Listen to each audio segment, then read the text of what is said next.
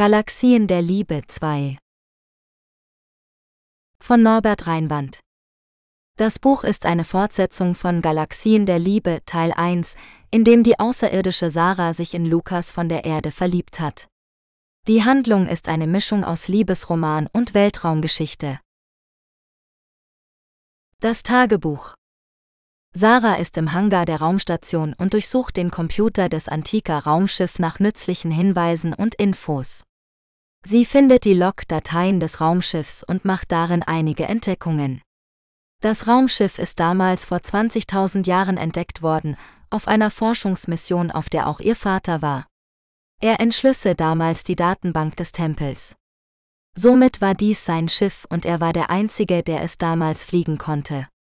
Da er unsterblich war, besuchte er in den letzten 20.000 Jahren mehrmals die Erde und gründete dort auch eine Stadt mit dem Namen Atlantis. Er verliebte sich mehrmals in sterbliche Frauen von der Erde, und aus diesen Liebschaften entstanden auch Kinder. Sarah hatte somit Brüder und Schwestern in der Geschichte der Menschheit. Auch enthielt die Datenbank auch die Geschichte von der Stadt Atlantis und weitere Geschichten der Liebe. Oder wie es ihr Vater immer sagte, Galaxien der Liebe. Ihr Vater schrieb auch Tagebuch, das Einträge aus den letzten 20.000 Jahren enthielt. Sarah wollte mehr über die Besuche ihres Vaters auf der Erde erfahren und begann zu lesen. Kapitel 1 bis 1969 Die Mondlandung Ich bin vor drei Monaten auf die Erde gekommen, um diesen Planeten zu erforschen. Ich habe mich als Mensch verkleidet und eine Wohnung in New York gemietet.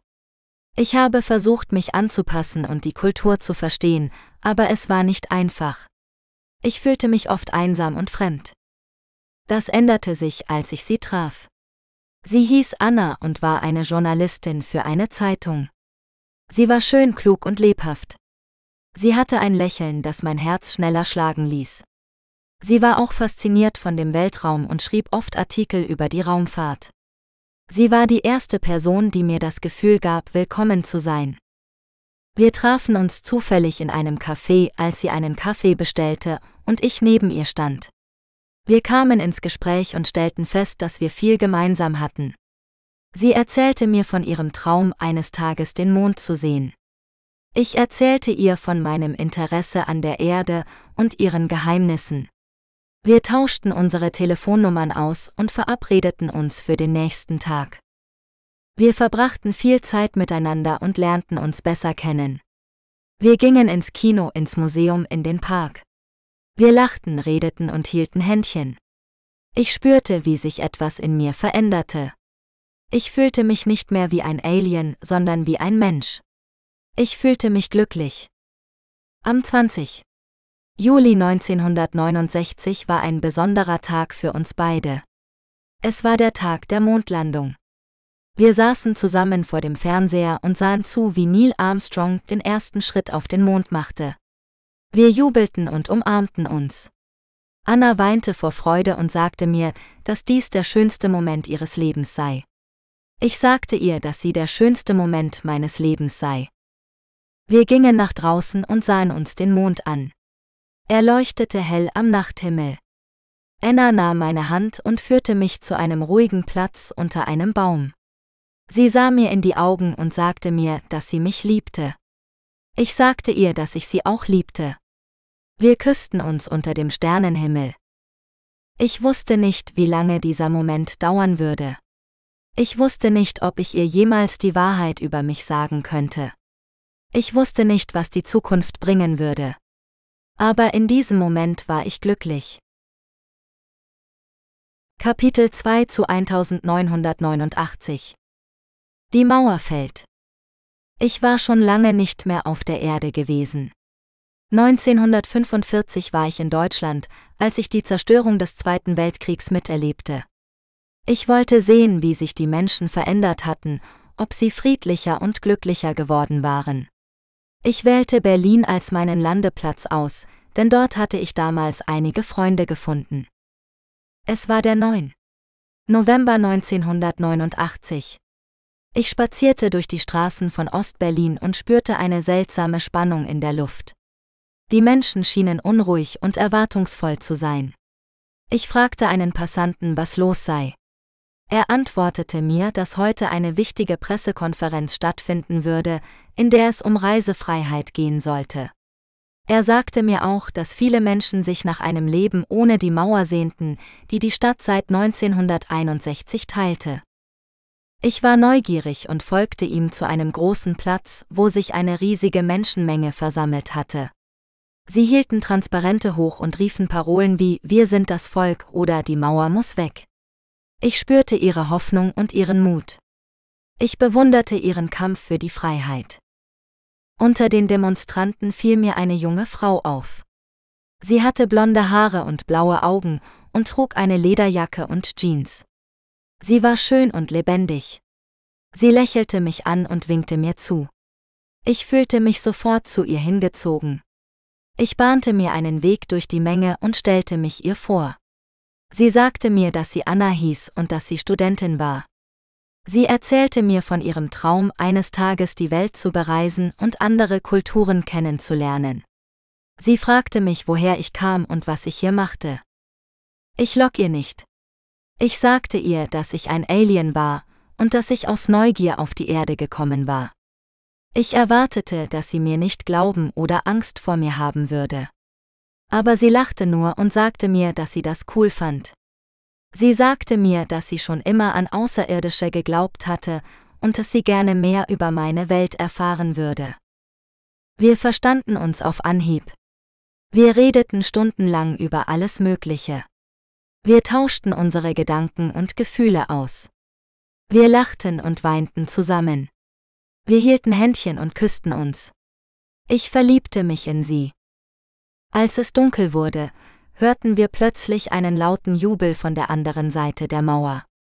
Wir sahen, wie Menschen über die Grenze strömten und sich in die Arme fielen.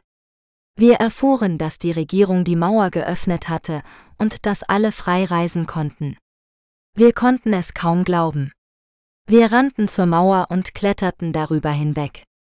Wir fielen uns in die Arme und feierten mit den anderen die Wiedervereinigung.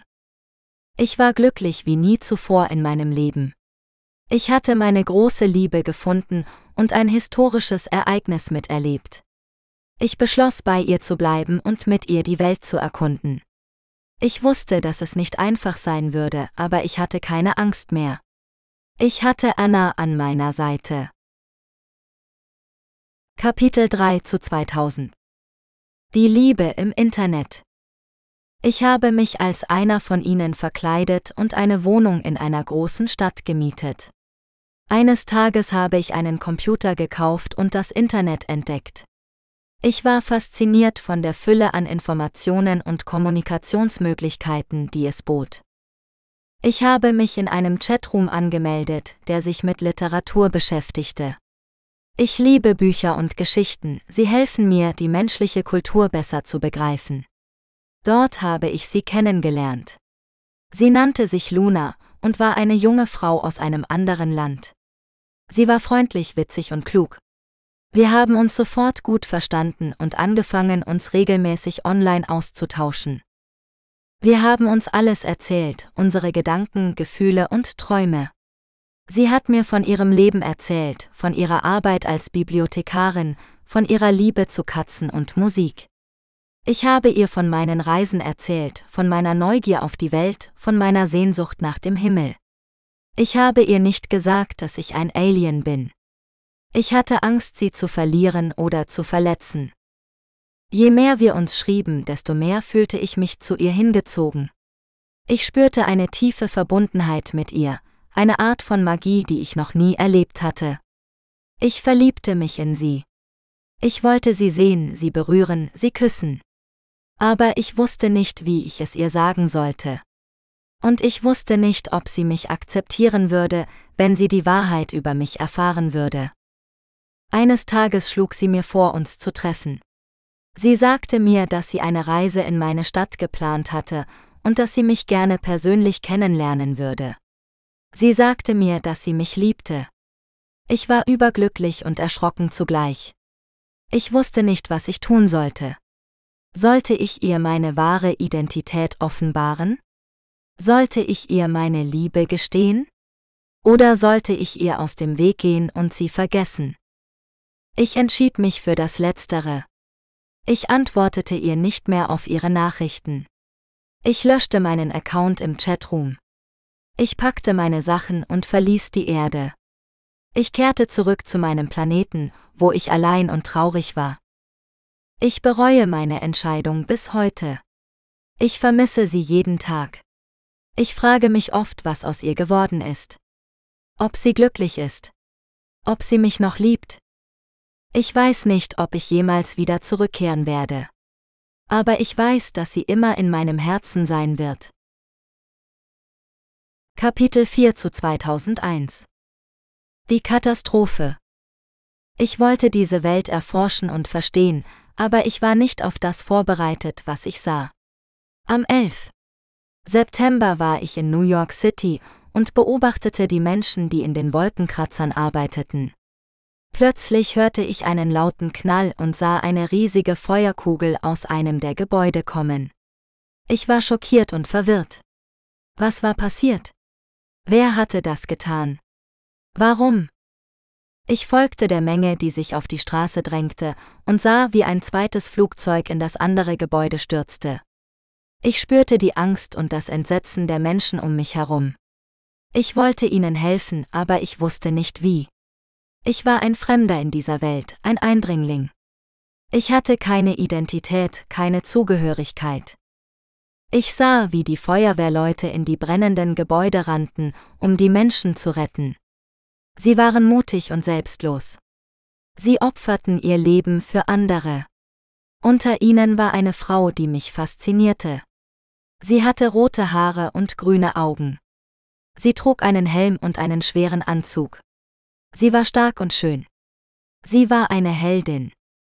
Ich folgte ihr mit meinen Augen, als sie in das Gebäude ging. Ich betete für sie, obwohl ich an keinen Gott glaubte. Ich wollte sie wiedersehen, obwohl ich sie nicht kannte. Ich verliebte mich in sie, obwohl ich kein Herz hatte. Ich wartete stundenlang vor dem Gebäude, bis es einstürzte. Ich hoffte, dass sie es geschafft hatte. Ich suchte nach ihr unter den Trümmern. Ich fand sie schließlich unter einem Stück Metall. Sie war verletzt und blutete. Sie atmete noch. Ich hob sie vorsichtig auf und trug sie zu einem Krankenwagen. Ich legte sie auf eine Trage und deckte sie mit einer Decke zu. Ich streichelte ihr Gesicht und flüsterte ihr zu, du bist wunderbar. Sie öffnete ihre Augen und sah mich an. Sie lächelte schwach und sagte Danke. Dann schloss sie ihre Augen wieder. Ich weinte um sie, obwohl ich keine Tränen hatte. Wenige Augenblicke später ist sie gestorben. Ich konnte sie nicht retten. Kapitel 5 zu 2010 Die Musik Ich habe mich immer für die Menschen und ihre Kultur interessiert, vor allem für ihre Musik. Ich habe gehört, wie sie mit verschiedenen Instrumenten und Stimmen Klänge erzeugen, die Emotionen ausdrücken und vermitteln. Ich wollte mehr darüber erfahren und habe mich in die Musikszene eingeschlichen. Eines Tages bin ich auf ein Konzert gestoßen, das mich sofort fasziniert hat. Es war eine Band, die Rockmusik spielte. Die Lieder waren voller Energie und Leidenschaft. Aber was mich am meisten beeindruckte, war die Sängerin. Sie hatte eine wunderschöne Stimme, die mich berührte und verzauberte. Sie sang mit so viel Gefühl und Ausdruck, dass ich ihr nicht widerstehen konnte. Ich verliebte mich in sie. Ich beschloss ihr zu folgen und sie kennenzulernen. Ich gab mich als ein Fan aus und schaffte es, mit ihr ins Gespräch zu kommen. Sie war sehr freundlich und offen. Sie erzählte mir von ihrer Band, ihrer Musik und ihren Träumen. Sie hieß Lena und wollte mit ihrer Musik die Welt bereisen und die Menschen glücklich machen. Ich war von ihr begeistert. Ich begleitete sie auf ihren Konzerten und lernte die Kraft der Musik kennen. Ich spürte, wie sie die Menschen verband und ihnen Freude schenkte. Ich sah, wie sie auf der Bühne strahlte und das Publikum mitriss. Ich fühlte mich zu ihr hingezogen und wollte ihr nahe sein. Ich gestand ihr meine Liebe. Sie war überrascht und gerührt. Sie sagte mir, dass sie mich auch mochte, aber dass sie nicht wusste, ob wir zusammen sein konnten. Sie sagte mir, dass sie ein Geheimnis hatte, das sie mir anvertrauen wollte. Sie sagte mir, dass sie kein Mensch war, sondern eine Alienfrau, die im Jahr 2010 auf die Erde gekommen war. Sie will sich hier vor Luzifer verstecken und dem Geheimbund, der sie sucht. Ich kenne Luzifer nur zu gut und habe ihr die Adresse einer meiner Verstecke auf der Erde gegeben. Wir haben uns für den nächsten Tag dort verabredet. Nur kam sie niemals dort an und ist seitdem verschwunden. Kapitel 6 zu 2011 Die Revolution Ich bin nicht von dieser Welt. Ich bin ein Alien, der auf der Suche nach einem neuen Zuhause ist. Ich habe meinen Planeten verlassen müssen, weil er von einer grausamen Diktatur beherrscht wird. Ich habe viele Jahre lang durch das All gereist. Ich bin im Mal wieder gelandet in Ägypten. Ich war schon oft hier, als sie die Pyramiden gebaut haben, und lernte Kleopatra, Nofretete und andere Menschen hier kennen. Ich habe mich als Mensch verkleidet und versucht, mich anzupassen. Aber ich habe schnell gemerkt, dass auch hier nicht alles friedlich ist. Die Menschen waren unzufrieden mit ihrem Herrscher, einem Mann namens Mubarak. Sie wollten Freiheit und Demokratie. Sie gingen auf die Straße und protestierten. Ich war fasziniert von ihrem Mut und ihrer Leidenschaft. Ich wollte mehr über sie erfahren. Ich ging auf den Tahrirplatz, wo sich die Demonstranten versammelten. Dort traf ich sie, Amina. Sie war eine Aktivistin, die für Menschenrechte und Gerechtigkeit kämpfte. Sie war schön und klug und hatte ein strahlendes Lächeln. Sie hat mich sofort in ihren Bann gezogen. Sie hat mir von ihrer Bewegung erzählt und mich eingeladen, mit ihr zu kämpfen. Ich habe zugestimmt, ohne zu zögern. Wir haben viele Tage und Nächte zusammen verbracht, auf dem Platz, in den Straßen, in ihrem Zelt. Wir haben uns Geschichten erzählt, Lieder gesungen, Pläne geschmiedet.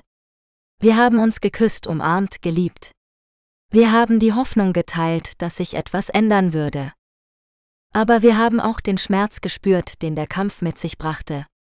Wir haben gesehen, wie unsere Freunde verletzt oder getötet wurden. Wir haben Tränengas eingeatmet, Schläge ertragen, Angst gehabt.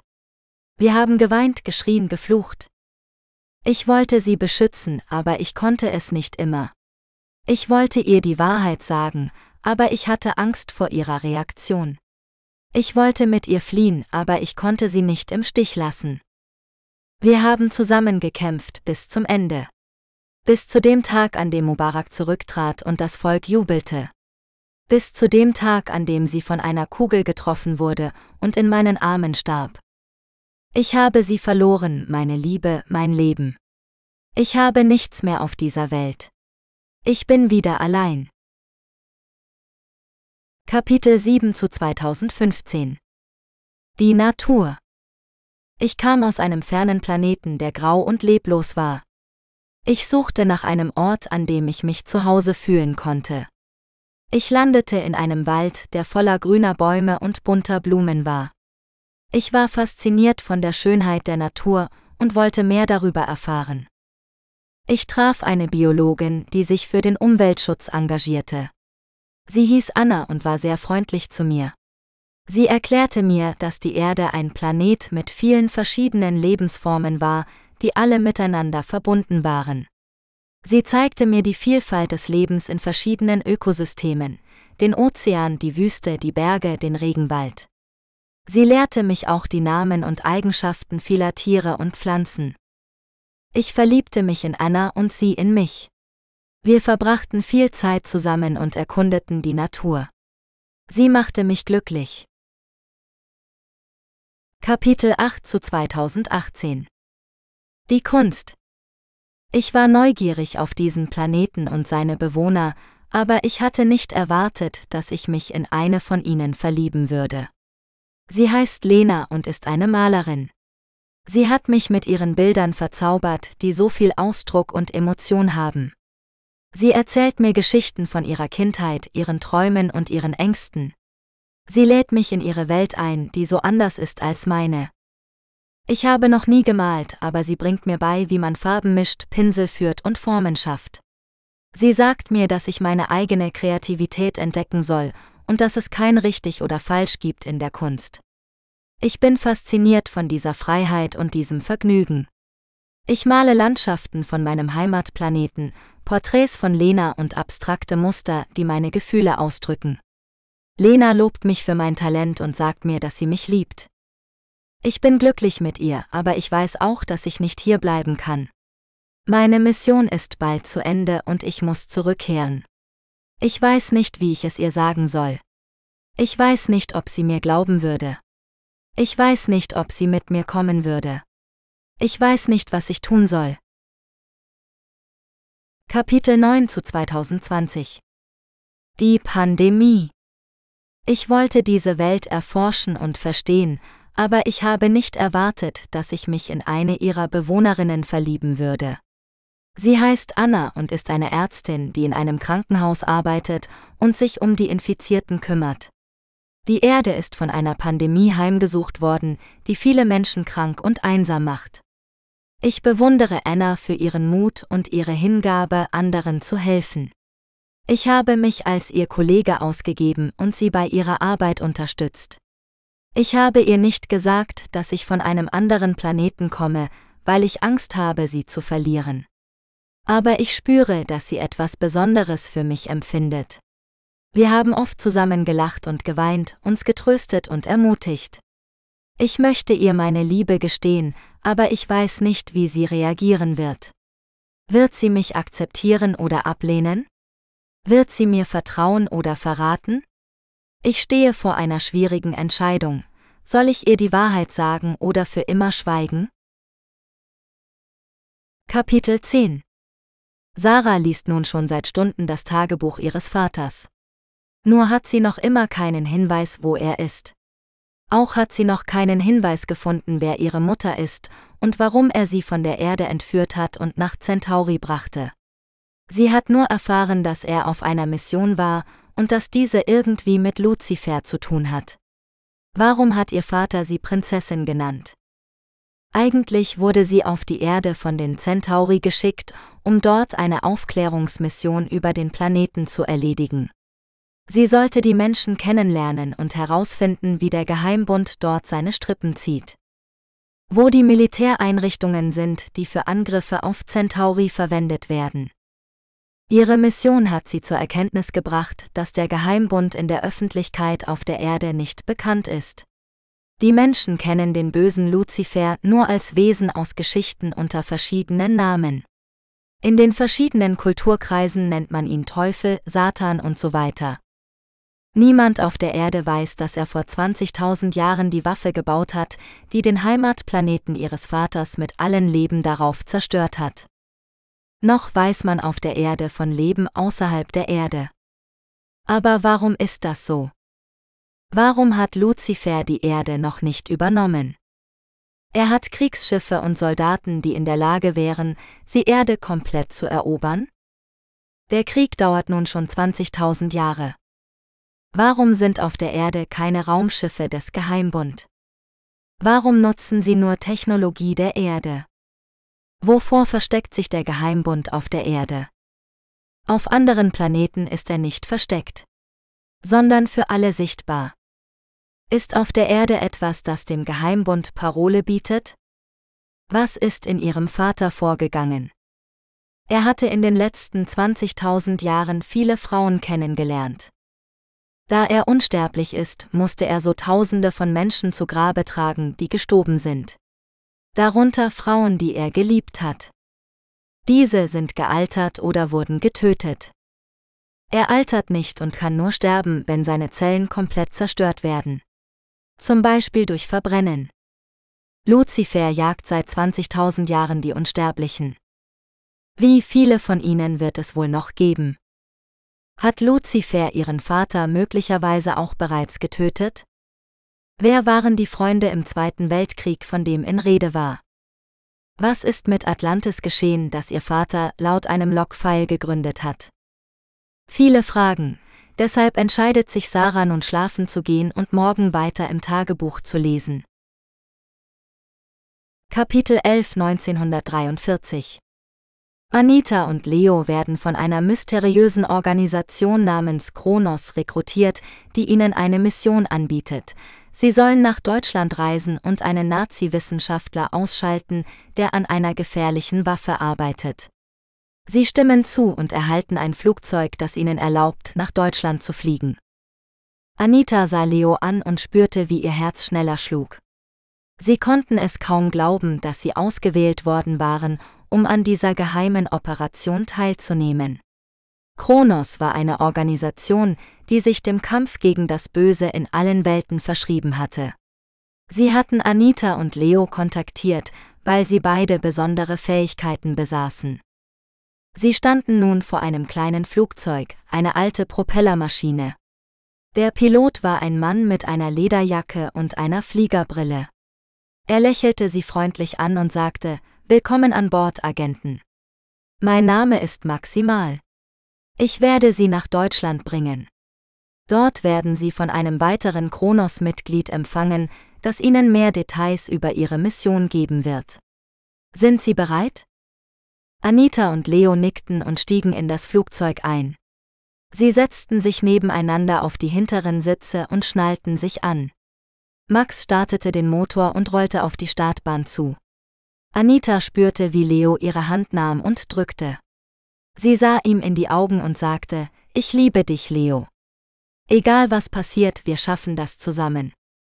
Leo küsste sie sanft auf die Lippen und sagte, Ich liebe dich auch, Anita. Du bist mein Stern in der Dunkelheit. Wir werden diese Mission erfüllen.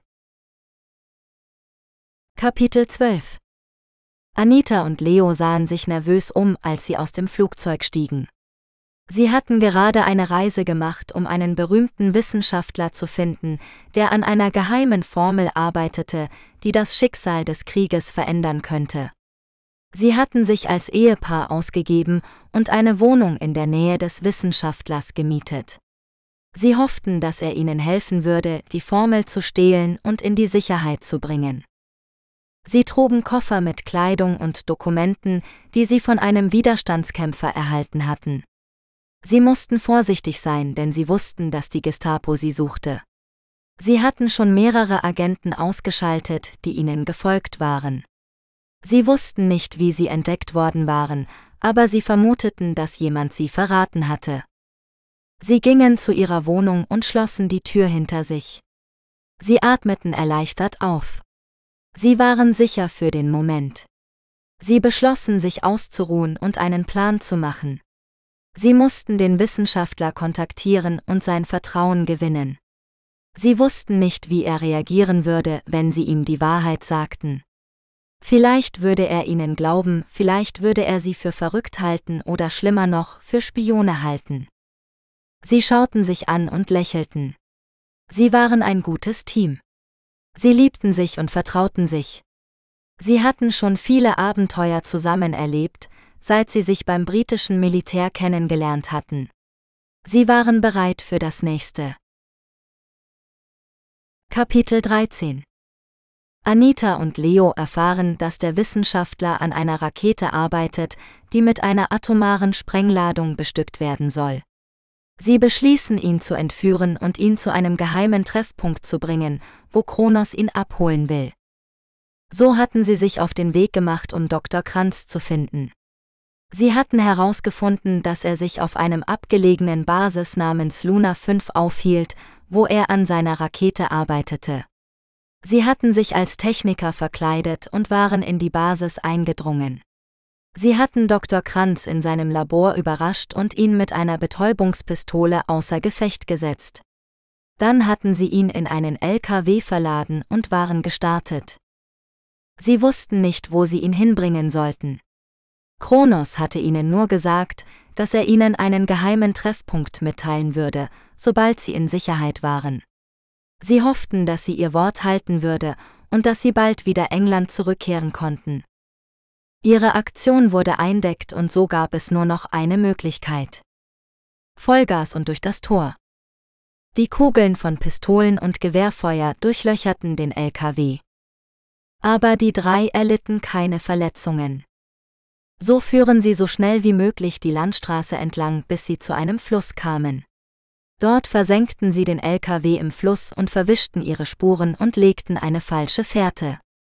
damit es so aussieht, als ob der LKW weiter in Richtung Süden gefahren ist.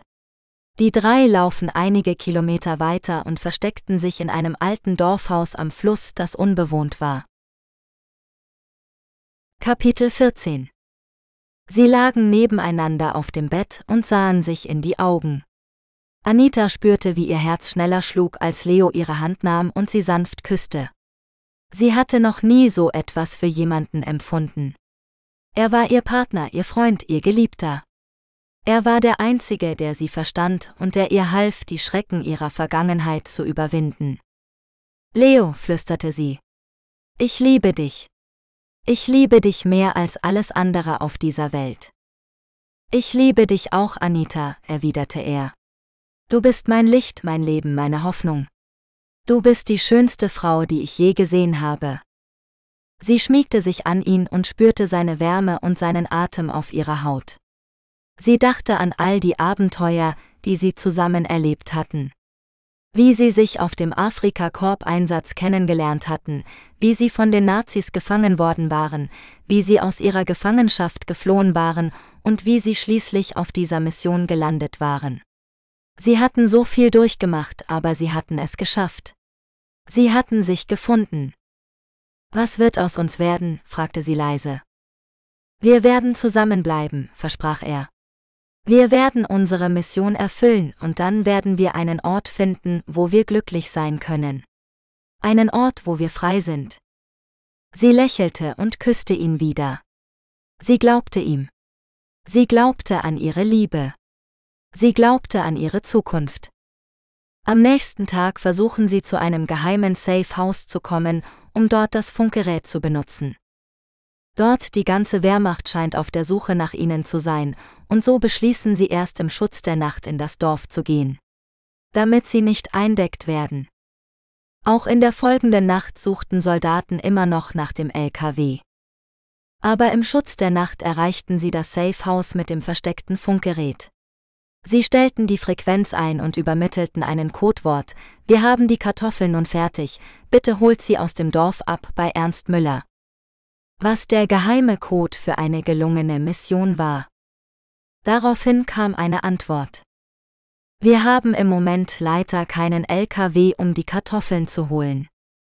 Bitte bringt sie mit eurem Traktor nach Berlin in unsere Lagerhalle in der Schlossstraße 21. Es war ihnen klar, dass es keine gute Idee war, zurück nach Berlin zu fahren. Aber es blieb ihnen wohl keine andere Möglichkeit. Und so machten sie sich auf den Weg zurück nach Berlin. Kapitel 15 Anita und Leo hatten sich durch die dunklen Gassen von Berlin geschlichen, um den Wissenschaftler zu dem Treffpunkt zu bringen, wo sie von Kronos erwartet wurden. Sie hatten gehofft, dass Kronos ihnen helfen würde, den Wissenschaftler in Sicherheit zu bringen und seine Rakete zu vollenden, die eine neue Ära der Raumfahrt einläuten sollte. Doch als sie an dem verlassenen Lagerhaus ankamen, wurden sie von bewaffneten Männern in schwarzen Uniformen empfangen.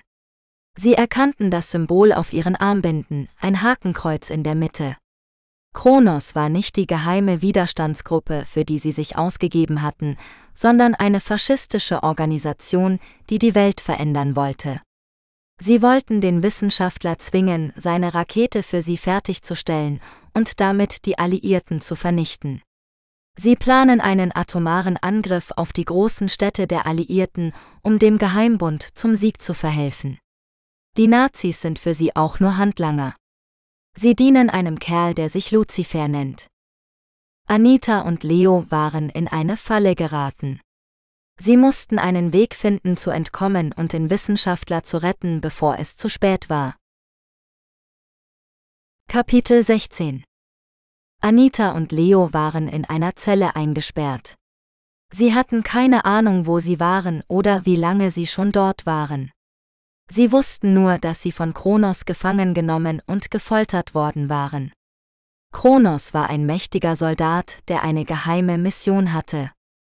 Er wollte die Geschichte der Erde verändern, indem er verschiedene historische Ereignisse manipulierte. So hatte er den Nazis Informationen zu fortschrittlichen Technologien gegeben, die den Lauf der Geschichte verändern sollten. Baupläne für Flugzeuge, die selbst den Weltraum erreichen konnten. Aber er brauchte er einen Wissenschaftler, der ihm Zugang zu einer Atombombe verschaffen konnte. Und dieser Wissenschaftler war niemand anderes als Rainer. Anita und Leo hatten Rainer besser kennengelernt in den letzten Tagen. Sie erfuhren von ihm, dass er an einem geheimen Projekt namens Das große Feuer arbeitete, das eine atomare Feuerwalze ist, das im Umkreis von 200 Kilometer alles Leben vernichtet und er dies nicht richtig findet. Er wollte seine Arbeit vernichten, aber die Nazis zwingen ihn dazu, diese fortzusetzen. Er erzählte ihnen auch von seiner Frau Maria und ihrer polyamoren Wohngemeinschaft in Berlin. Anita und Leo waren fasziniert von dieser ungewöhnlichen Lebensweise und beschlossen, Rainer zu begleiten, um mehr darüber zu erfahren. Doch sie ahnten nicht, dass sie damit in eine Falle gerieten. Kronos hatte einen Verräter in ihren Reihen eingeschleust, der ihn über Rainers Aufenthaltsort informierte. Er schickte seine Soldaten los, um ihn zu entführen und zu seiner Basis zu bringen. Anita und Leo wurden dabei ebenfalls gefasst und als Geiseln genommen. Kronos wollte sie als Druckmittel benutzen, um Rainer zur Kooperation zu zwingen. Er drohte ihnen mit schrecklichen Schmerzen, wenn er nicht bekam, was er wollte. Anita und Leo versuchten verzweifelt, sich zu befreien und den Wissenschaftler zu retten. Sie hofften auch auf Hilfe vom Widerstand, die ihnen nachgereist waren. Anita und Leo standen vor einer unmöglichen Aufgabe. Sie mussten nicht nur sich selbst und Rainer retten, sondern auch die der Erde bewahren, in einem Atomkrieg vernichtet zu werden.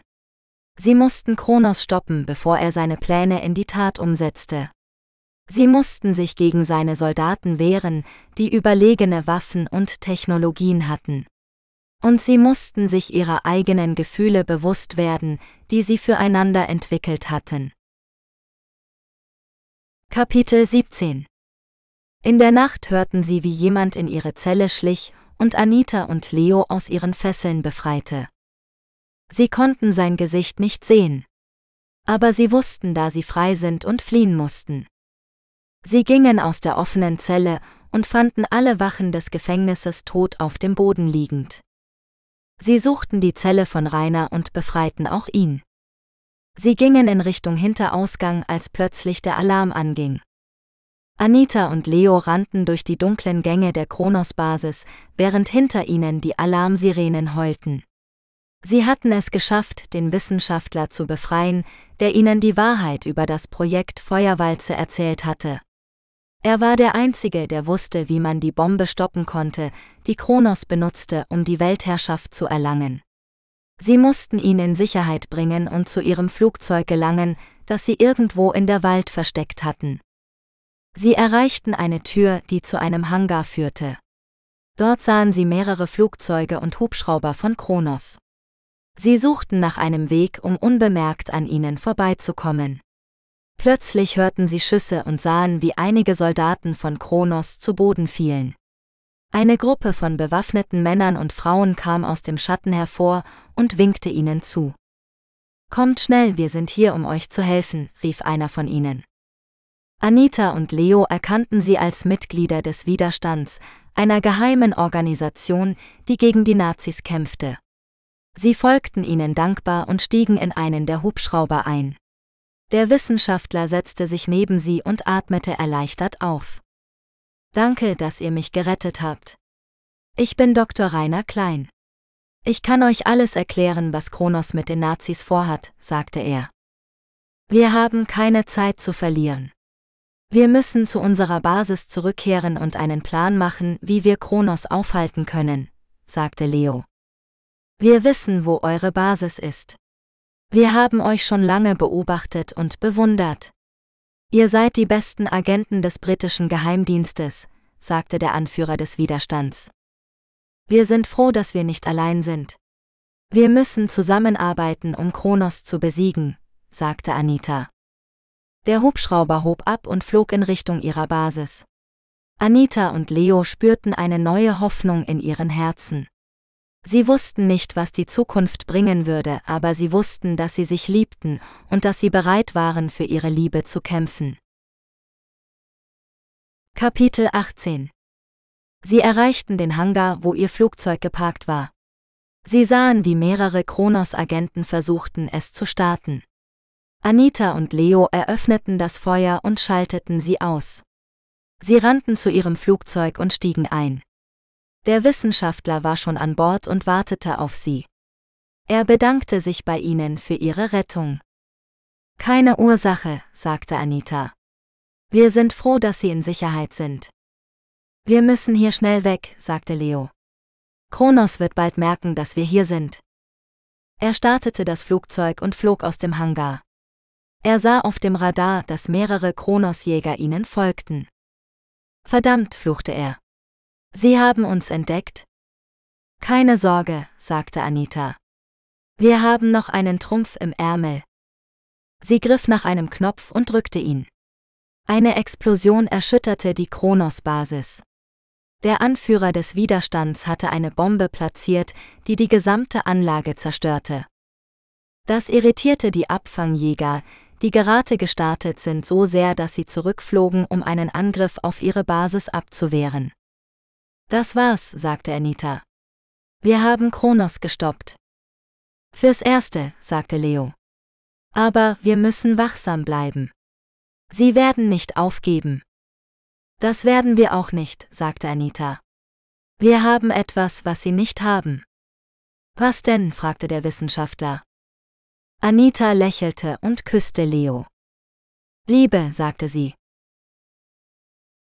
Kapitel 19 Anna und Leo hatten es geschafft.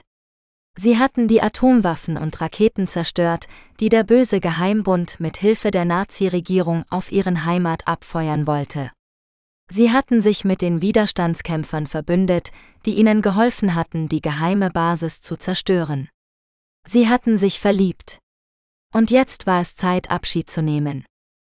Danke für alles, sagte Anna zu dem Anführer der Widerstandskämpfer, einem Mann, der wie nicht von dieser Welt war.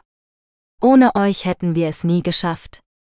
Nein, danke euch, erwiderte der Anführer des Widerstands. Ihr habt uns gezeigt, dass es noch Hoffnung gibt. Dass Liebe stärker ist als Hass. Dass wir nicht allein sind im Kampf gegen die Tyrannei. Er umarmte sie beide und drückte ihnen einen kleinen Kristall in die Hand. Dieser Kristall enthält ein Geheimnis. Bringt ihn in Sicherheit. Vielleicht kann er euch in der Zukunft helfen, weitere Angriffe zu verhindern. Anna und Leo nickten und steckten den Kristall in ihre Tasche. Sie gingen zu ihrem Flugzeug, das sie von den Widerstandskämpfern geliehen hatten. Sie stiegen ein und schlossen die Tür. Wir werden euch nie vergessen, sagte Leo und startete den Motor. Wir euch auch nicht, sagte Zorg und winkte ihnen nach. Anna und Leo lächelten sich an und küssten sich. Sie waren glücklich. Sie hatten eine Zukunft zusammen. Sie flogen los. Doch sie ahnten nicht, dass etwas schiefgelaufen war. Denn die Pläne der Atomwaffe waren gestohlen worden. Ein Verräter unter den Nazis hatte sie verkauft. Und nun waren sie in großer Gefahr. Denn das Wissen der Atomwaffen gelang in die Hände von Regierungen auf der ganzen Welt. 1945 wurden die ersten Atomwaffen auf Hiroshima und Nagasaki abgeworfen, und die Menschen hatten in kurzer Zeit mehr Atomwaffen, als sie benötigen würden, um den ganzen Planeten zu zerstören. Aber was war das für ein Kristall? Einige Jahre wüssten die beiden nicht, was der Kristall für eine Funktion hat. Erst als er eines Tages zu leuchten anfing. Der Kristall war ein Atomwaffendetektor. Umso näher man sich einer Atomwaffe näherte, umso heller leuchtet er. 1945 Nach Ende des Zweiten Weltkriegs wechseln Anita und Leo zum Mi-6, dem britischen Geheimdienst, und sind zuständig für den Schutz aller britischen Kolonien vor Atomwaffen und sonstiger Bedrohungen von der Erde und aus dem Weltraum. Kapitel 20 Sarah lehnt sich zurück in ihrem Sessel im Raumschiff. Ihr Vater war also Anführer einer Widerstandsgruppe im Zweiten Weltkrieg und hat den Menschen geholfen, dass sie nicht unter die Herrschaft von Luzifer geraten und sich verteidigen können und sich nicht selbst zerstören. Das erklärt so einiges. Da es hier im Raumschiff Computer auch noch Verweise zu anderen Atomereignissen auf der Erde gibt. Es gibt hier sogar eine Karte, die den heutigen Tag anzeigt, mit dem Standort aller Atomkraftwerke. Kernwaffen und sogar den genauen Standort aller geheimen Atomunterseeboote und sonstiger Massenvernichtungswaffen. Das Raumschiff scheint auch Zugriff auf das gesamte Internet der Erde zu haben. Obwohl wir Millionen von Kilometern von der Erde entfernt sind, kann man die Webseite der New York Times mit den Nachrichten von heute lesen oder auf YouTube die neuesten Videos ansehen. Selbst wenn sie erst vor wenigen Sekunden veröffentlicht wurden. Somit müsste das Schiff über ein Datensystem verfügen, das Daten in der Galaxie senden kann, das mehrfach schneller ist als das Licht. Schneller als jedes Glasfasersystem, das man auf der Erde oder Centauri verwendet.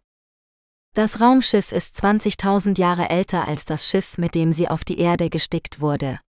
Aber trotzdem in der Technik noch weit voraus zu dem, was sie sonst auf ihren Reisen gesehen hat.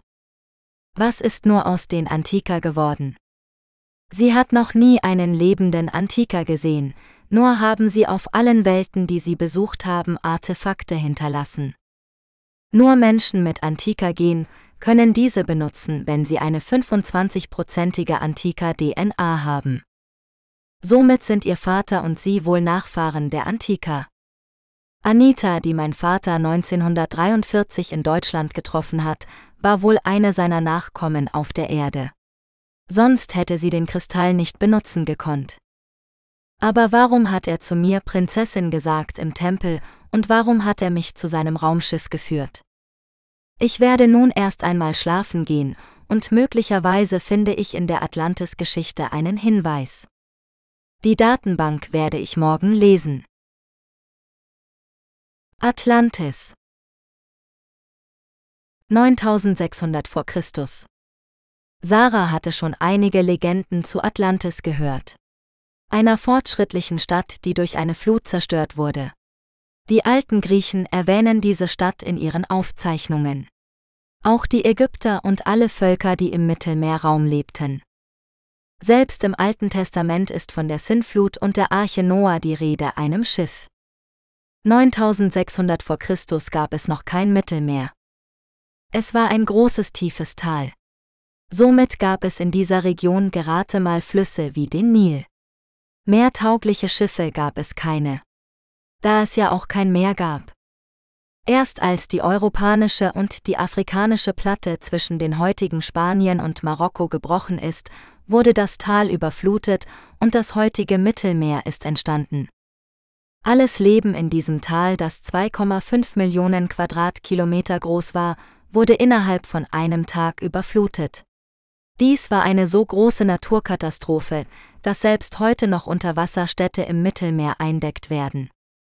War es wirklich eine Naturkatastrophe oder hat jemand den Riss der Landmasse zwischen Europa und Afrika auf unnatürliche Weise gemacht?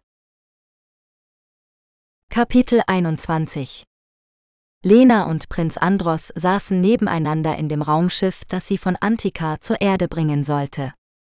Sie hatten sich von ihren Eltern und Freunden verabschiedet, die ihnen viel Glück für ihre Mission gewünscht hatten.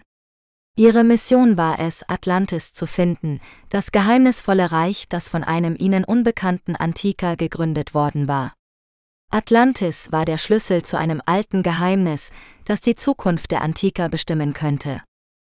Die Antiker waren die fortschrittlichste Zivilisation in der Galaxis, aber sie standen vor dem Aussterben. Seit Jahrtausenden waren alle männlichen Antiker unfruchtbar und konnten keine Nachkommen zeugen. Die Antiker waren zwar unsterblich, aber sie wurden immer weniger, weil sie von ihren Feinden gejagt wurden. Der schlimmste von ihnen war Luzifer, ein böser Antiker, der durch ein missglücktes Experiment zum Monster geworden war. Er hatte viele seiner Artgenossen getötet und geschworen, alle anderen auch zu vernichten.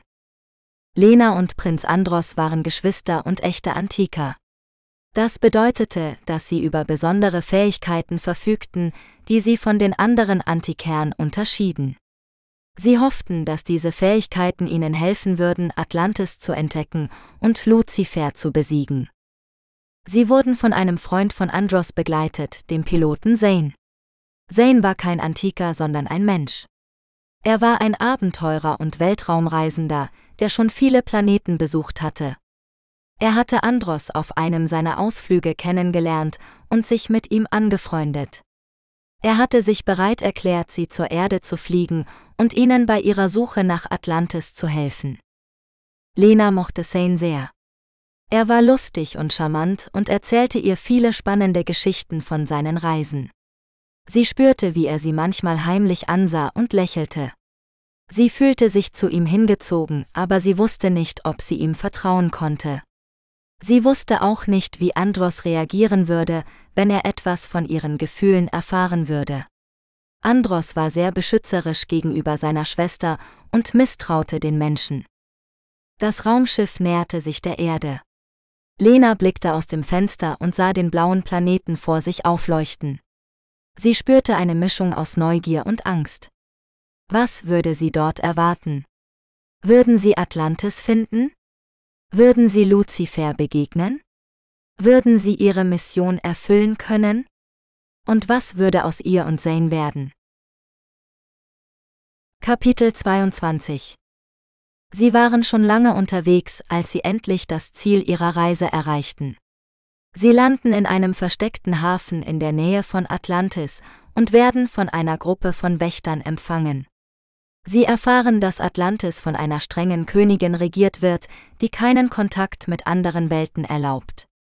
Sie müssen sich als Händler ausgeben, um in die Stadt zu gelangen. Sie sind neugierig auf das legendäre Reich. Sie haben gehört, dass Atlantis ein Paradies voller Blumen, Früchte und Wälder ist, durchzogen von Flüssen und Teichen. Sie haben auch gehört, dass die Tempel und Königshäuser aus Silber und Gold glänzen und die Häfen voller Kaufleute sind. Sie wollen mehr über die Geschichte und Kultur dieser geheimnisvollen Zivilisation erfahren. Doch sie wissen auch, dass sie vorsichtig sein müssen. Atlantis ist eine mächtige Zivilisation, die schon viele Länder unterworfen hat. Die Königin ist misstrauisch gegenüber Fremden und duldet keine Einmischung in ihre Angelegenheiten. Wenn sie entdeckt werden, droht ihnen der Tod oder die Sklaverei. Sie müssen ihre wahre Identität verbergen und sich den Sitten und Gebräuchen von Atlantis anpassen. Sie hoffen, dass sie bald eine Gelegenheit finden, mehr über Atlantis zu erfahren. Sie hoffen auch, dass sie bald wieder nach Hause zurückkehren können. Denn sie spüren, dass etwas Unheilvolles in der Luft liegt. Sie spüren, dass Atlantis kurz vor dem Untergang steht. Kapitel 23 Sie waren schon lange unterwegs, als sie endlich die Stadt erreichten. Es war eine prächtige Metropole, die auf einer künstlichen Insel im Meer erbaut worden war. Die Gebäude glänzten in allen Farben des Regenbogens und schienen aus einem Traum zu stammen. Sie konnten kaum glauben, dass sie hier waren, in der legendären Stadt Atlantis. Sie beschlossen, die Stadt zu erkunden und mehr über ihre Kultur und Geschichte zu erfahren. Sie waren fasziniert von den vielen Wundern, die sie sahen. Da war ein riesiger Kristall, der in der Mitte der Stadt thronte und als Energiequelle diente. Er strahlte ein sanftes Licht aus, das die ganze Stadt erfüllte. Sie erfuhren, dass der Kristall ein Geschenk des Gottes Poseidon war, dem die Stadt geweiht war. Sie besuchten auch einen Tempel, der dem Gott gewidmet war. Er war aus weißem Marmor gebaut und hatte eine große Kuppel, die das Meer darstellte. In der Mitte stand eine Statue des Gottes, die einen Dreizack in der Hand hielt. Sie spürten eine ehrfürchtige Atmosphäre in dem Tempel und fühlten sich von dem Gott angezogen. Sie trafen auch auf einige Bewohner der Stadt, die ihnen unterschiedlich begegneten. Einige waren freundlich und neugierig und erzählten ihnen gerne von ihrer Stadt und ihrem Leben. Andere waren misstrauisch und abweisend und wollten nichts mit ihnen zu tun haben. Sie erfuhren, dass die Stadt schon oft von Eindringlingen bedroht worden war und dass viele Atlantiden sich vor Fremden fürchteten. Sie verbrachten einige Tage in der Stadt und genossen ihre Zeit dort. Sie lernten viel über Atlantis und seine Geheimnisse. Sie fühlten sich auch immer mehr zueinander hingezogen und spürten eine tiefe Verbindung zwischen ihnen. Sie wussten nicht, ob es an dem Kristall lag oder an dem Gott oder an etwas anderem, aber sie wussten, dass sie sich ineinander verliebt hatten. Kapitel 24 Lena konnte es kaum glauben. Sie war in Atlantis, der legendären Stadt, die sie nur aus Geschichten kannte. Wie war sie hierher gekommen? Und warum fühlte sie sich so seltsam? Sie erinnerte sich an den Moment, als sie den Kristall berührt hatte. Er war in einer alten Höhle versteckt gewesen, die sie mit ihrem Freund Tom erforscht hatte. Er hatte so schön geschimmert, dass sie nicht widerstehen konnte. Kaum hatte sie ihn in die Hand genommen, spürte sie einen Schwindel und einen stechenden Schmerz in der Stirn. Dann wurde alles schwarz. Als sie wieder zu sich kam, lag sie auf einer weichen Matratze in einem runden Raum. Die Wände waren aus einem bläulichen Metall, das leuchtete. An der Decke hing ein riesiger Kristall, der in allen Farben des Regenbogens funkelte. Neben ihr stand ein Mann mit langen blonden Haaren und blauen Augen. Er trug eine weiße Tunika und einen goldenen Gürtel. Er lächelte sie freundlich an und sagte etwas in einer Sprache, die sie noch nie gehört hatte aber zu ihrer Überraschung verstand sie jedes Wort. Willkommen in Atlantis, Lena, sagte er. Ich bin Arion, der Hüter des Kristalls. Du bist die Auserwählte, von der die Prophezeiung spricht. Du bist gekommen, um uns zu helfen. Lena starrte ihn ungläubig an. Was für eine Prophezeiung. Was für eine Hilfe. Sie wollte nur nach Hause zu Tom und ihrem normalen Leben aber etwas in ihr wusste, dass das nicht mehr möglich war. Sie spürte eine tiefe Verbindung zu Atlantis und zu dem Kristall. Sie spürte auch eine Anziehung zu Arion, die sie verwirrte. Sie wusste nicht, was das alles bedeutete. Aber sie wusste, dass sie hier nicht zufällig war. Sie war hier aus einem Grund. Kapitel 25 Sie waren nervös, als sie die Einladung der Königin von Atlantis erhielten. Sie hatten schon so viel über diese geheimnisvolle Welt gehört, aber noch nie hatten sie die Chance, sie mit eigenen Augen zu sehen. Sie waren auch neugierig, ob sie hier etwas über die Prophezeiung erfahren könnten, die besagte, dass sie der Auserwählte waren, der die Galaxien vor dem Bösen retten sollte. Sie hatten keine Ahnung, wie sie das anstellen sollten, aber sie hofften, dass ihnen jemand helfen könnte. Sie zogen sich ihre beste Robe an und folgten dem Boten der Königin zu ihrem Palast. Er war ein junger Mann mit blauen Haaren und schuppiger Haut. Er lächelte ihnen freundlich zu und erzählte ihnen von den Wundern von Atlantis. Sie staunten über die bunten Korallen, die leuchtenden Fische und die riesigen Muscheln, die als Türen dienten. Sie kamen an einem großen Tor an, das mit Perlen und Edelsteinen verziert war. Der Bote klopfte dreimal und das Tor öffnete sich. Sie traten in einen prächtigen Saal ein, der mit Kerzen und Blumen geschmückt war. In der Mitte stand ein langer Tisch, an dem viele Gäste saßen. Sie erkannten einige von ihnen als die Herrscher der anderen Planeten, die sie auf ihrer Reise kennengelernt hatten. Sie grüßten sie herzlich und luden sie ein, sich zu ihnen zu gesellen. Am Ende des Tisches saß die Königin von Atlantis. Sie war eine schöne Frau mit langen blonden Locken und einer silbernen Krone. Sie lächelte ihnen zu und winkte ihnen zu. Willkommen in Atlantis, mein lieber Gast, sagte sie mit einer sanften Stimme. Ich bin sehr erfreut, Sie endlich kennenzulernen. Ich habe viel von Ihnen gehört. Vielen Dank für Ihre Einladung, Majestät, sagten sie höflich. Ich bin sehr geehrt, hier zu sein. Bitte nennen Sie mich einfach Lela, sagte sie. Wir sind hier unter Freunden. Ich hoffe, Sie genießen das Fest. Wir haben viele Köstlichkeiten für Sie vorbereitet. Sie setzten sich neben sie und begannen zu essen. Das Essen war köstlich und die Gespräche waren angenehm. Die Königin stellte ihnen viele Fragen über ihre Herkunft, ihre Abenteuer und ihre Gefühle. Sie antworteten ihr ehrlich und merkten nicht, wie sie ihnen immer näher kam. Sie berührte ihre Hand und sah ihnen tief in die Augen. Sie sind wirklich etwas Besonderes, flüsterte sie. Ich spüre eine starke Verbindung zwischen uns. Vielleicht sind wir füreinander bestimmt. Sie fühlten sich geschmeichelt, aber auch etwas unbehaglich. Sie wussten nicht, wie sie reagieren sollten. Sie hatten noch nie jemanden geliebt oder geliebt worden. Sie waren immer allein gewesen. Das ist sehr freundlich von Ihnen, sagten sie vorsichtig. Aber ich bin hier nicht wegen der Liebe gekommen. Ich bin hier wegen der Prophezeiung. Die Prophezeiung? wiederholte sie mit einem spöttischen Lachen. Ach ja, die Prophezeiung. Die Prophezeiung ist nichts als eine Lüge.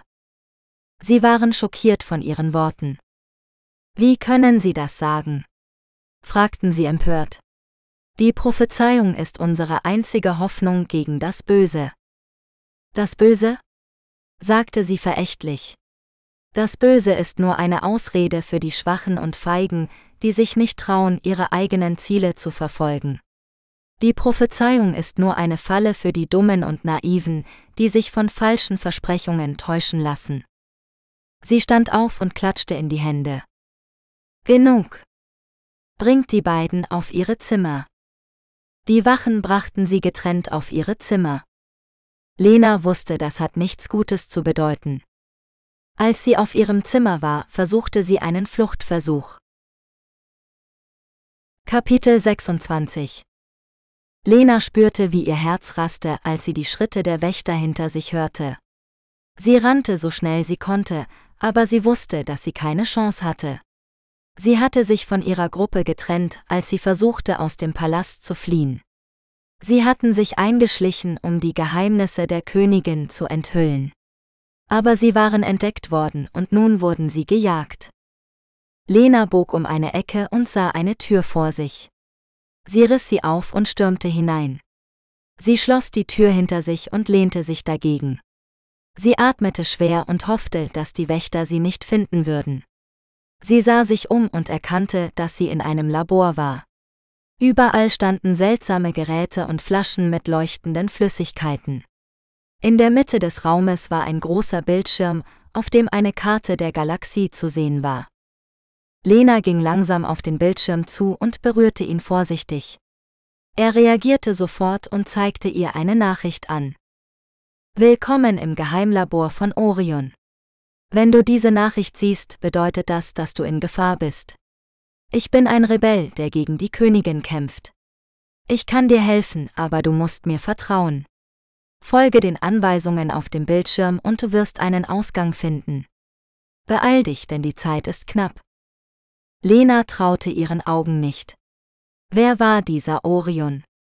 Und warum wollte er ihr helfen? Sie hatte keine Zeit darüber nachzudenken. Sie hörte, wie die Wächter gegen die Tür hämmerten. Sie musste hier raus. Sie folgte den Anweisungen auf dem Bildschirm und fand einen versteckten Schalter an der Wand.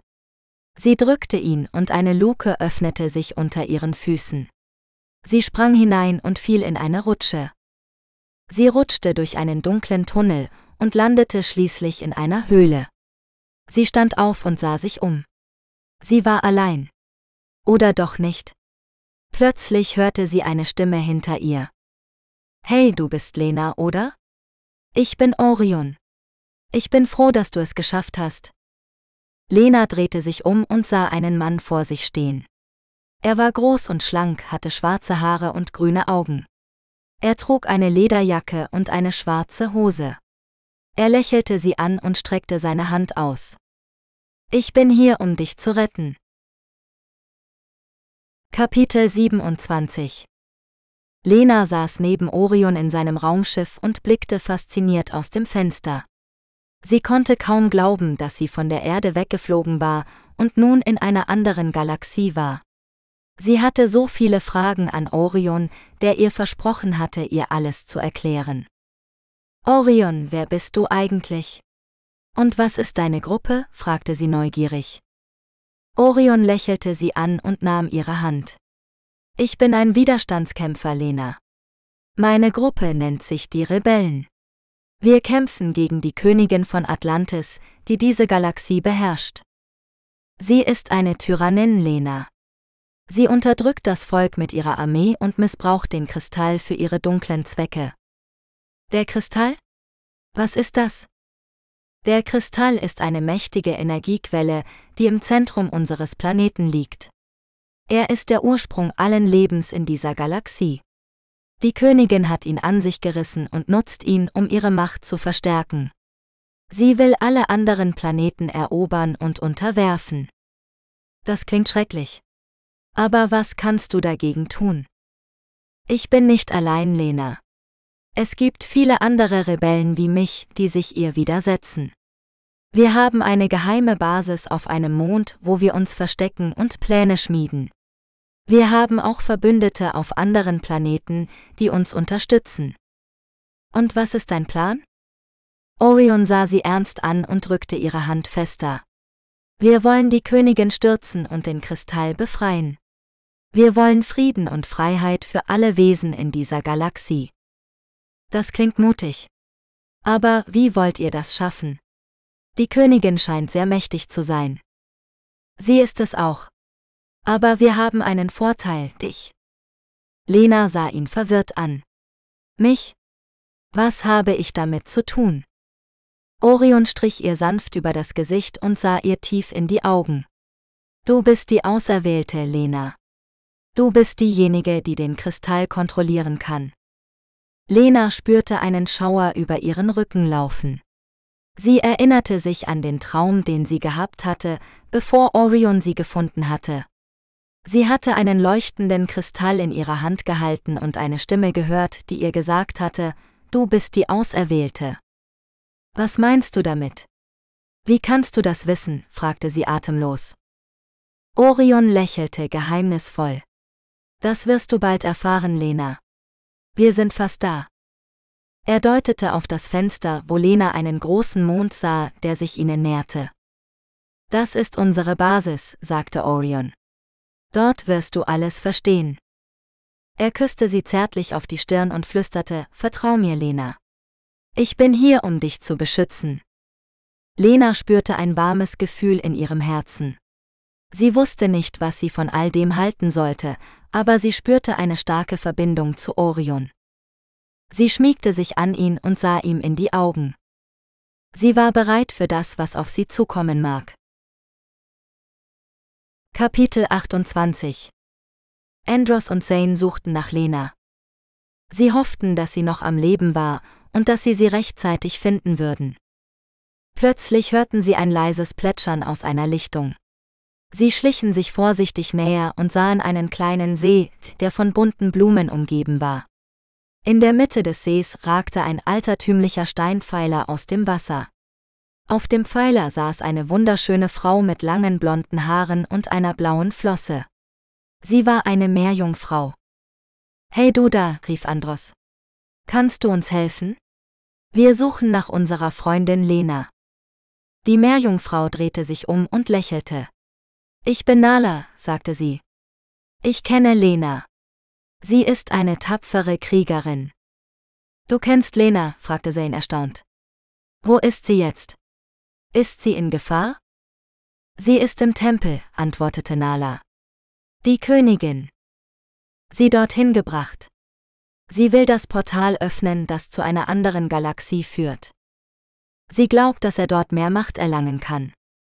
Das Portal, wiederholte Andros. Was ist das? Es ist ein altes Relikt aus einer vergangenen Zeit, erklärte Nala. Es wurde von den Vorfahren geschaffen, um die Galaxien zu verbinden. Aber es ist gefährlich, es zu benutzen. Es kann zu Chaos und Zerstörung führen. Wie kommen wir zum Tempel? fragte Zane. Ich zeige euch den Weg, sagte Nala. Folgt mir. Sie sprang vom Pfeiler und tauchte ins Wasser. Andros und Zane zögerten nicht und sprangen ihr nach. Sie schwammen hinter ihr her, bis sie eine große Mauer aus Stein erreichten. Nala deutete auf einen Spalt in der Mauer. Dort ist der geheime Eingang, sagte sie. Er führt zu einer unterirdischen Höhle, in der sich das Portal befindet. Seid vorsichtig, es gibt viele Fallen und Wachen. Danke, Nala, sagten Andros und Zane. Keine Ursache, sagte Nala. Viel Glück. Sie winkte ihnen zu und schwamm davon. Andros und Zane tauchten durch den Spalt und fanden sich in einer dunklen Höhle wieder. Sie zündeten eine Fackel an und gingen weiter. Sie mussten Lena finden, bevor es zu spät war. Kapitel 29 Lena und Orion drangen in den Palast ein und versuchten, den Kristall zu erreichen. Sie mussten sich gegen die Wächter und die Königin wehren, die ihnen den Weg versperrten. Lena entdeckte, dass sie die Kraft hatte, den Kristall zu kontrollieren. Sie nutzte diese Fähigkeit, um Orion zu helfen, der in einen Hinterhalt geraten war. Sie spürte, wie eine starke Verbindung zwischen ihnen entstand, die über Raum und Zeit hinweg bestand. Sie wusste, dass sie füreinander bestimmt waren, auch wenn sie aus verschiedenen Galaxien kamen. Sie hatten die Mission, den Frieden zwischen den Welten zu bewahren. Doch Lena und Orion werden getrennt und Lena kämpft gegen die Wachen. Während Orion von der Königin immer weiter zurückgedrängt wird. Bis er in einem Raum mit der Königin verschwindet und die Tür mit einem lauten Knall sich schloss. Kapitel 30 Andros und Zane kamen durch das Portal in den Palast und sahen Lena, die von einer Gruppe von Wachen umzingelt waren. Sie zögerten nicht und griffen die Feinde mit ihren Laserpistolen an, die sie von Widerstandkämpfern auf der anderen Seite des Portals bekommen haben. Die Wachen waren überrascht von dem plötzlichen Angriff und konnten nicht lange standhalten. Andros und Zane bahnten sich einen Weg zu Lena, die ihnen dankbar in die Arme fiel. Wir müssen zur Königin, sagte Lena. Sie hat den echten König von Atlantis gefangen genommen und will ihn töten. Den König? fragte Andros verwirrt.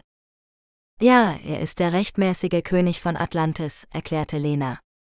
Er floh vor vielen Jahren nach Andromeda, um dem Krieg zu entkommen. Er kam zurück, um sein Volk zu befreien, aber die Königin hat ihn verraten. Wir werden ihn retten, versprach Andros. Komm, wir haben nicht viel Zeit. Sie rannten durch die Gänge des Palastes, bis sie vor einer großen Tür standen. Dahinter hörten sie die Stimme der Königin, die spöttisch lachte. Willkommen, meine lieben Gäste, sagte sie. Ich habe euch schon erwartet. Kapitel 31 Lena spürte, dass die Königin auch eine Antika war und somit unsterblich. Somit musste sie sich etwas einfallen lassen. Sie schloss ihre Augen und hatte eine Vision. Benutze den roten Kristall und nutze ihn als Flammenwerfer. Sie hatte den roten Kristall an ihrer Halskette. Diesen hatte sie von ihrer Mutter geschenkt bekommen. Aber sie hatte immer gedacht, es ist nur ein Schmuckstück. Aber plötzlich fing dieser an zu leuchten und Lena nahm ihn in die Hand. Lena rannte mit dem Flammenwerfer in der Hand auf die Königin von Atlantis zu, die ihr ein höhnisches Lächeln schenkte. Sie wusste, dass sie nur eine Chance hatte, die Herrscherin zu besiegen und die Galaxien der Liebe zu retten. Sie musste das Feuer direkt auf ihr Herz richten und hoffen, dass es ihre Zellen zerstören würde. Die Königin war unsterblich, aber nicht unverwundbar. Lena sprang in die Luft und drückte den roten Kristall. Ein Strahl aus lodernden Flammen schoss aus dem Kristall und traf die Königin in die Brust. Lena spürte die Hitze auf ihrer Haut und hörte das Zischen des Wassers, das verdampfte. Die Königin schrie vor Schmerz und Wut auf. Sie hob ihre Hand und schleuderte eine Welle aus blauem Licht auf Lena. Lena konnte nicht ausweichen und wurde von dem Lichtstrahl getroffen. Sie fühlte einen stechenden Schmerz in ihrem Kopf und verlor das Bewusstsein. Als sie wieder zu sich kam, lag sie auf dem Boden des Palastes. Sie sah sich um und sah die Königin von Atlantis reglos neben ihr liegen. Ihr Gesicht war schwarz verbrannt und ihre Augen waren leer. Lena hatte es geschafft. Sie hatte die Königin getötet und die Galaxien der Liebe befreit. Sie stand auf und ging zu dem Thron, auf dem eine goldene Krone lag. Sie nahm sie in die Hand und setzte sie auf ihren Kopf. Sie war nun die neue Königin von Atlantis. Sie lächelte und dachte an ihren Geliebten, der irgendwo in den Sternen auf sie wartete. Kurze Zeit später erwachte auch Orion wieder. Der von der bösen Königin bewusstlos geschlagen wurde und in eine Kiste gesteckt wurde mit Schloss. Was ist los, wo bin ich, mein Kopf tut weh. Es ist dunkel. Hey, kann mich mal jemand hier rausholen? Lena freute sich, dass Orion noch lebte und holte ihn aus der Kiste und küsste ihn ganz fest. Und so lebten die beiden glücklich für die nächsten Jahre, bis plötzlich etwas Unvorhersehbares geschah. Lena wurde schwanger von Orion, und so kam nach über 50.000 Jahren das erste neugeborene antiker Baby zur Welt. Sarah, die Prinzessin von Atlantis. Lena und Orion wussten genau, dass sie dies geheim halten mussten. Niemand darf davon wissen. Sonst wird Lucifer sie jagen. Somit entschlossen sie sich, Sarah eine neue Identität zu geben. Lena wird nach Antika zurückkehren, um dort die letzten Antika zu finden und zu beschützen, und Orion wird hier die Galaxie beschützen. Diesen Plan setzten sie in die Tat um. Sie versteckten Sarah in der Galaxie, damit sie niemand jemals finden könne. Damit sich nicht als Antika entdeckt wird, löschten sie alle 50 Jahre ihre Erinnerungen und schickten sie quer durch das Universum. Kurze Zeit später wurde Atlantis durch eine Überflutung zerstört. Und die Menschen von Atlantis gingen in den Untergrund und leben zwar noch immer dort. Aber verstecken sich seitdem vor den Menschen und dem Geheimbund. Der wahrscheinlich mit der Naturkatastrophe in Verbindung steht, die zum Untergang der Stadt in den Fluten führte. Kapitel 32 Sarah blickt verwirrt auf den Bildschirm und liest den Text, der dort steht, schon zum zehnten Mal. Steht dort wirklich, dass Sarah, also sie selbst, die Tochter von Lena und Orion ist? Die einzige neugeborene Antika der letzten 50.000 Jahre. Das würde bedeuten, sie hat 100% Antika DNA und ist unsterblich. Lebt seit 12.000 Jahren und wird von ihren Eltern auf Missionen geschickt, und alle 50 Jahre wird ihr Gedächtnis gelöscht. Sarah fragt den Computer. Werden Sarahs Gedanken alle 50 Jahre gelöscht? Und der Computer antwortet, Nein, die Daten werden in einen geheimen Ordner der Schiffsdatenbank gespeichert und durch eine neue Tarnung ersetzt. Wer hat auf diese Dateien Zugriff? Nur Sarah selbst. Kann man diese wieder zurückschreiben in mein Gehirn? Ja. Soll ich diese nun zurückschreiben? fragt der Computer. Und Sarah antwortet mit Ja. Somit schreibt der Schiffscomputer alle Gedanken der letzten 12.000 Jahre zurück in Sarahs Gehirn. Plötzlich kann sie sich wieder an alles erinnern. An ihre erste Kindheit mit ihrem Vater Orion und ihrer Mutter Lena. An alle ihre Abenteuer, die sie auf ihrer 12.000 Jahre Reise durch die Galaxie erlebte. Auf der einen Seite machte sie dies glücklich. Auf der anderen Seite traurig. Denn das würde ja bedeuten, dass sie nicht altern wurde. Lukas wird älter werden und sterben. Wird sie auch ihre Kinder überleben? Da sie ja nur 50% Antika-Gen haben und nach ihrer Geburt ganz normale Sterbliche sind. Sarah beschließt Lukas von dieser Entdeckung vorerst noch nichts zu sagen. Kapitel 33 Schlusswort Wie wird die Geschichte weitergehen? Teil 1 hat am Schluss zwei alternative Enden. Diese sind immer noch aktuell auch nach Teil 2. Wird in Teil 3 die Geschichte von Sarah und Lukas fortgesetzt oder der Kinder? Oder begeben wir uns wieder in die Vergangenheit? Erfahren wir mehr über die Wächter des Universums? Leben Orion und Lena noch? Oder hat Luzifer sie gefunden? Ist Sarah der letzte lebende Antiker? Dies werden Sie erfahren auf Amazon und Hasenchat Audiobooks, wenn Teil 3 von Galaxien der Liebe erscheint. MFG Norbert Reinwand